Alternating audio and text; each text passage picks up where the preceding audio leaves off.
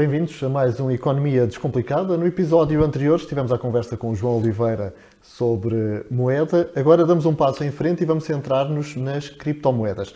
João Oliveira, eh, que é doutorado em Economia pela Universidade Nova de Lisboa, foi economista no Banco de Portugal, eh, professor assistente na Nova, é especialista em macroeconomia financeira eh, e trabalha no Banco de Inglaterra. Agora aqui connosco em estúdio. João, uma vez mais, bem-vindo. Lançámos o tema no último episódio. Vamos passar das moedas para as criptomoedas. Há aqui naturalmente umas grandes diferenças, mas uh, explica-nos do que é que se trata, antes de mais. Obrigado, Paulo. Uh, portanto, uh, a criptomoeda é, um, é, um, é um meio de troca, foi criado recentemente um, e que existe. Portanto, nós no último episódio falámos de como a moeda existe, tem diversas encarnações, portanto, falámos de, de, de, de vários objetos poderem ser utilizados como moeda desde papel, sal, metais preciosos por aí fora, e a criptomoeda é a última encarnação nisto. Portanto, a, a criptomoeda existe, por, existe simplesmente numa rede de computadores. Um, existem diversas tecnologias uh, que, que, por, trás desta, por trás das diversas e inúmeras criptomoedas que existem hoje em dia.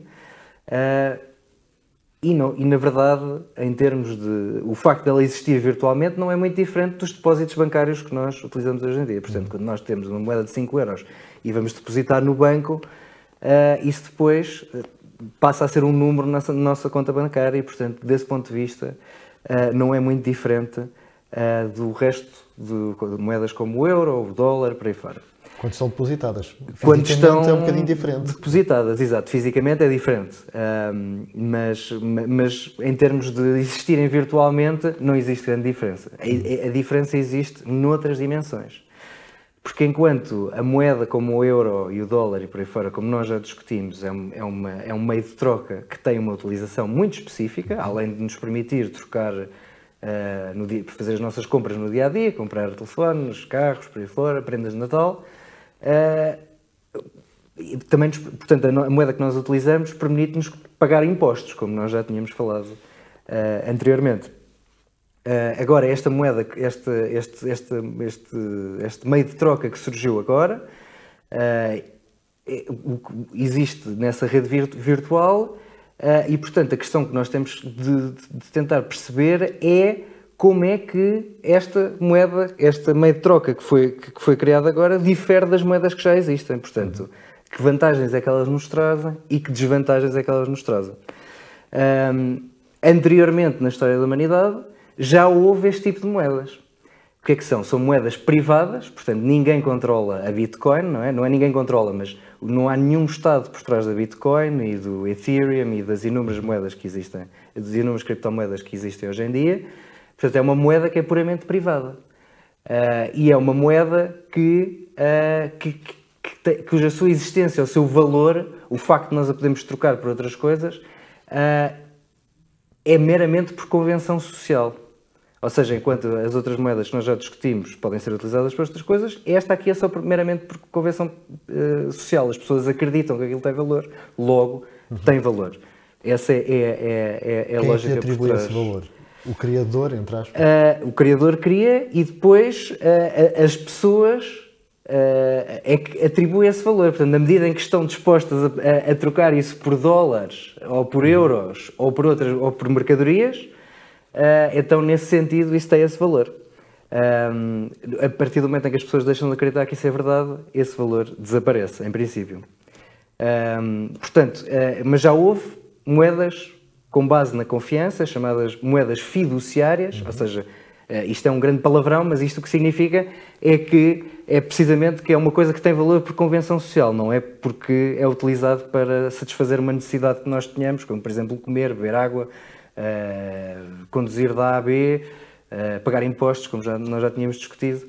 Uh, mas os seus proponentes dizem que isto tem uma série de vantagens. Eu não sou especialista em tec na tecnologia das bitcoins, eu sou, sou, sou especialista em economia, portanto eu só posso dar essa perspectiva. Mas, por exemplo, no passado, as moedas privadas que existiam, uh, existiam de forma localizada. Por exemplo, no século XIX e no século XVIII havia certos. Havia, portanto, o que existia na altura eram moedas de ouro e isso não dava para fazer pequenas transações. Então, os pubs Portanto, os bastos ingleses começaram a emitir a sua própria moeda, que é uma coisa assim um bocado surreal. Uh, e então isso era utilizado para pequenas transações. O problema é que isto nunca, tinha, nunca era escalável, ou seja, nunca, nunca eram moedas que, que depois tinham uma adoção generalizada, uh, por várias razões, nomeadamente porque são, são coisas custosas de manter, uh, manter uma moeda em particular significa que é preciso haver uma força estabilizadora. Uhum. Essa força estabilizadora no euro e na libra e no dólar são os bancos centrais, por exemplo. Aí já vamos falar um pouco mais sobre isso. Uh, e, portanto, essas moedas nunca tiveram muita, muita difusão. Agora, o que a criptomoeda permite, através da tecnologia, uh, das, das, diversas tecnologias que são utilizadas, uma delas é o blockchain, mas há outras, uh, uh, o que elas permitem é ter escala, ou seja, uh, a moeda vai sendo criada um, e, e, e, pode ser utilizada em qualquer parte do mundo, utilizando software, utilizando computadores e por aí fora. Mas um e... bocadinho fora do controle quase do ser humano, é? estamos a falar de emissão de moeda por um computador, um software. Exatamente. Isso é que é um dos grandes pontos a favor, segundo os defensores da criptomoeda, face às moedas uh, que são criadas pelos Estados. Porque o, o, o, que os uh, defensores da criptomoeda dizem é que os Estados, quando têm a sua moeda, uh, têm um grande incentivo a fazer imensa essa moeda, não é? Portanto, não custa nada por mais uns zeros nas, eh, nas, nas, contas, nas suas próprias contas bancárias, o Estado fazer isto. Uh, não é, primeiro, não é bem assim que as coisas funcionam. Uh, mas, de qualquer forma, portanto, como, uh, portanto, a forma como este software é montado é as nova, a nova moeda é criada a um determinado ritmo que, tem uma, que tem, digamos, uma fórmula que é conhecida à partida de toda a gente e, portanto, nunca pode vir uma, uma entidade ou um governo com um molho de notas e dizer agora vou comprar uma série de coisas e portanto o que acontece quando, quando surgem esses molhos de notas é os preços começam a subir. Ou seja, no passado, uh, por exemplo no século XVIII e no século XIX, os Estados utilizavam as moedas para financiar guerras e eram grandes episódios in, inflacionistas porque os Estados precisavam de dinheiro e então começavam a imprimir uh, e os preços começavam a subir, porque uhum. quer dizer Uh, existe uma. Portanto, na economia existe um conjunto limitado de recursos, os recursos são limitados. Se aparece uma pessoa que tem montes de dinheiro e que, e que, quer consumir muita coisa, ou neste caso um Estado que quer comprar armas, mantimentos e por aí fora para financiar guerras, os preços começam a subir. Então as criptomoedas o que vêm resolver é. Há um, um, uma entidade que é, ou melhor, há um software que controla a emissão de moeda de uma forma fixa ou, ou, ou, ou, constante, ou portanto, cresce a um ritmo constante uhum. e, portanto, já não existe este perigo de, de repente, haver uma explosão na criação de moeda e os preços começarem a subir Sim. e as pessoas não conseguirem pagar as suas contas. Mas isso, ao, ao, mesmo tempo, é estranho depois, ou então não, já nos vai explicar, olhar e, perceber que as criptomoedas, ou o seu preço, acaba por flutuar muito mais do que eh, o de, das moedas tradicionais, das moedas nacionais, ou não? Exatamente. Portanto, se nós virmos uh, os preços das criptomoedas nos últimos anos, vemos um bocado este, este, portanto, este processo que eu acabei de falar. Uh, portanto, é uma, é, uma, é uma moeda que tem uma, uma emissão constante, independentemente, não é emissão constante, mas tem, é uma fórmula que é, que, que é conhecida à partida e que não é adaptável pelo controle humano, portanto, é uma coisa que funciona em autogestão, ao contrário das moedas nacionais, uh, e, portanto, não se adapta às condições que vão acontecendo, que, que se vão alterando na economia. Portanto, quer dizer, quer, quer haja chuva, sol, uh, guerras, pandemias, recessões, aquela, aquela é a nova moeda que vai ser criada àquele ritmo uhum. e não há alterações. Uh, e da mesma forma, se acontecerem, uh, se acontecerem eventos como, por exemplo, estas criptomoedas, são, há muitas delas que são governar, não, não há um controle de um único ser humano ou de um conjunto de ser humanos, so, seres humanos sobre a, a, a emissão daquela moeda, mas há decisões que podem ser, por exemplo, tomadas por maioria das pessoas que, que, que digamos, que utilizam o seu software para criar nova daquela moeda. Uh, e, portanto, isso cria uma série de instabilidade uh, e, e, há, e, há, certos atores que, de, que, muitas vezes organizações, digamos que clandestinas, que intervêm no processo de criação desta moeda e alteram os protocolos de determinadas moedas. Uh, e, portanto, o que eu quero dizer com isto é que uh, não existe uma força para regular, não existe uma autoridade pública para regular este tipo de moedas e, portanto, elas estão um bocadinho Uh, não, não, se adaptam às suas circunstâncias. Um banco central que ponha regras naquilo, não é? Exatamente. Muitas vezes nem sequer têm regulação. Portanto, a moeda, o, o, como, como, vamos descobrir no, nos episódios que se seguem, uh, as moedas são, também, são geridas por um, por um banco central e são geridas também pelos bancos uh, e que estão sujeitos à regulação e que têm que obedecer a regras e que têm, existem leis antifraude para prevenir que certas situações que já aconteceram no passado se voltem, voltem uh, a acontecer. No caso das criptomoedas, isto não é assim, aliás, por, por desenho. Portanto, os, os, proponentes e as pessoas que criaram as criptomoedas uh, o que dizem é que bom, isto é superior às moedas nacionais que existem, porque não existe esta regulação, não existe esta interferência do Estado e, portanto, é o mercado que resolve tudo e não existe dois necessidade. Também, é? Ou podemos pôr a questão ao contrário, não é? Exatamente. Uh, também podemos ver a questão do outro lado, que é precisamente se o mercado determina tudo e ninguém tem, tem, tem uh, como é que se diz? Ninguém tem controle, controle. sobre o que está a passar. Uh, então, um, ehm, quem é que nos garante que, quem é que, nos garante que isto vai correr tudo bem?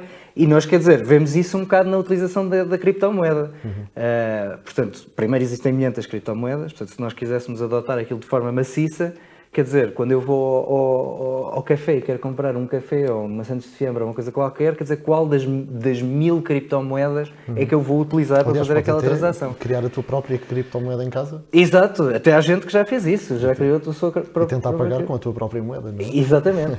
Resumindo, eh, como é que. Eh, enfim, eh, reunirias então as principais diferenças entre aquilo que são criptomoedas e moedas nacionais?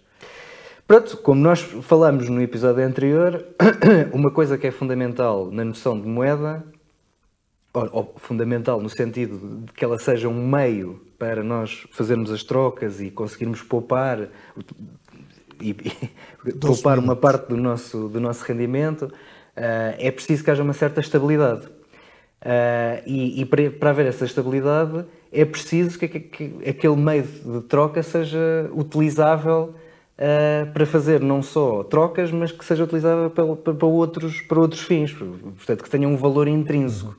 Uh, e nós já falamos dos, dos, metais preciosos, que têm uma série de utilizações, uh, e como falamos no episódio anterior, as moedas nacionais permitem pagar impostos e são a única coisa que permite fazer esse, são a única coisa que pode ser utilizada para esse fim específico. E é um fim que não vai deixar de existir nos próximos tempos. Portanto, os impostos vão continuar a existir. Com criptomoedas ainda não dá, não é? Com criptomoedas é muito difícil de perceber o que é que. Ou melhor, se nós consideramos que as criptomoedas são moedas, temos que responder a uma pergunta: o que é que a criptomoeda faz que só a criptomoeda consegue fazer? Uhum. Uh, há uma série de coisas que a criptomoeda faz que só a criptomoeda consegue fazer, como por exemplo fazer transações uh, que, são, que, são, que são anónimas, que são impossíveis de, de de descobrir quem fez, quem tem, quem recebeu, quem, eh, Quer dizer, nós sabemos quais é que são as contas, mas não sabemos claro. a quem, eh, a quem é que, a quem mais é que uma pertence. Vez é, é, é, aquela questão do será mais benéfico ou mais prejudicial, não é? Exatamente. Deixa-me só eh, juntar aqui uma questão a propósito disso e, e, e para concluirmos. Uh, li há tempos uh, no Twitter uma, uma frase da Mariana Mortágua que dizia que as criptomoedas vão ficar conhecidas como uma das maiores fraudes, bolhas e manias da história financeira moderna. O que é que isto diz? Pronto, o que, o que isso me diz é que, quer dizer, há aí uma parte que é verdade, não é? Portanto, é aquilo que nós discutimos. Havia, eh, nas últimas semanas, eh, eh, antes de nós gravarmos este programa, o que tem acontecido é, houve aquela queda daquela, daquela empresa, o FTX, nos Estados Unidos, que era precisamente uma, uma empresa que, que, tinha várias funções, mas que uma delas era, acho que tinha a sua própria criptomoeda, embora não, não tenha a certeza, mas acho que sim, uh, mas, mas que, uh, portanto, funcionava com uma série destas transações. Uh, agora, como não existe regulação, tudo aquilo que aconteceu no FTX foi aquilo que aconteceu com uma série de bancos e empresas há 100 anos atrás que faziam isto, ou seja, que utilizavam o, o dinheiro dos seus clientes para, para emprestar a, a empresas e que não registavam estes fundos. Uh, e nós ainda não sabemos bem o que é que aconteceu com essa empresa, sabemos algumas coisas, uhum. mas agora nos próximos meses vamos sem, sem dúvida saber o que é que. Vamos fazer, digamos que, a, a autópsia do que é que se passou ali. Mas uma coisa é certa: uma das razões fundamentais pelas quais aquilo aconteceu é que não há regulação, portanto, não existe a confiança de que há alguém que está a vigiar o que é que se está a passar e que, e que transações são aquelas e que, e, que, e que as coisas que estão a acontecer são legais ou não. Portanto, aquilo não acontece ali, aquilo é completamente opaco. Muito bem. Isso deve ser pelo menos um alerta para quem quiser investir em criptomoedas, pensar pelo menos duas vezes e, e uh, informar-se bem sobre o que é que está a fazer. É? Exatamente, pronto. Uh, é que assim, nós damos aqui as ferramentas para as pessoas fazerem as suas próprias decisões. Agora será uh, de cada um. Exato, será de cada um. Muito bem, João, no próximo episódio vamos falar de bancos. Exato. Levantando um bocadinho o véu, o que são, o que é que fazem e muitas outras coisas. Exato. É Economia Descomplicada. Voltamos no próximo episódio e contamos consigo. Até lá.